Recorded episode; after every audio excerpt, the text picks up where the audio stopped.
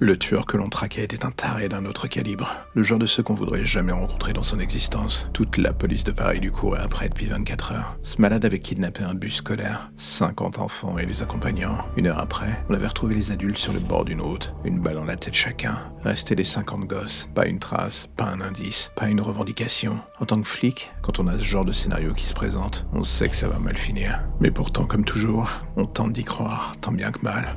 On se berce d'illusions jusqu'à la fin. Et quand celle-ci arrive enfin, on reste la plupart du temps sans voix. On était prêt à tout, prêt à tout, je vous dis. Mais pourtant pas à retrouver un charnier de 50 gamins dans les catacombes de Paris. Ce sont des cataphiles qui donnèrent l'alerte. Comment est-ce que ce malade avait réussi à amener autant de gamins dans ce lieu sans que personne ne s'en rende compte? On ne le sait toujours pas. Ni la raison de cette tuerie de masse d'ailleurs. 50 gamins morts et entassés pour former un visage géant hurlant.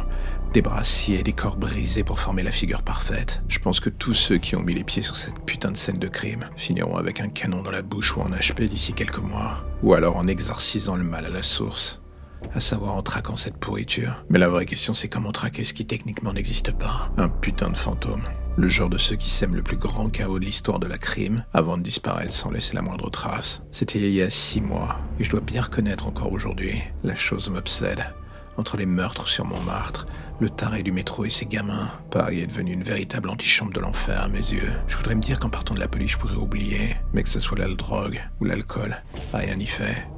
Je revois encore et toujours les gosses, les corps, les visages, les hurlements des parents quand on a dû leur annoncer la mort de leur progéniture. Six mois après, douze de mes collègues sont morts. Douze frères d'armes. Je me dis souvent que je serai le prochain.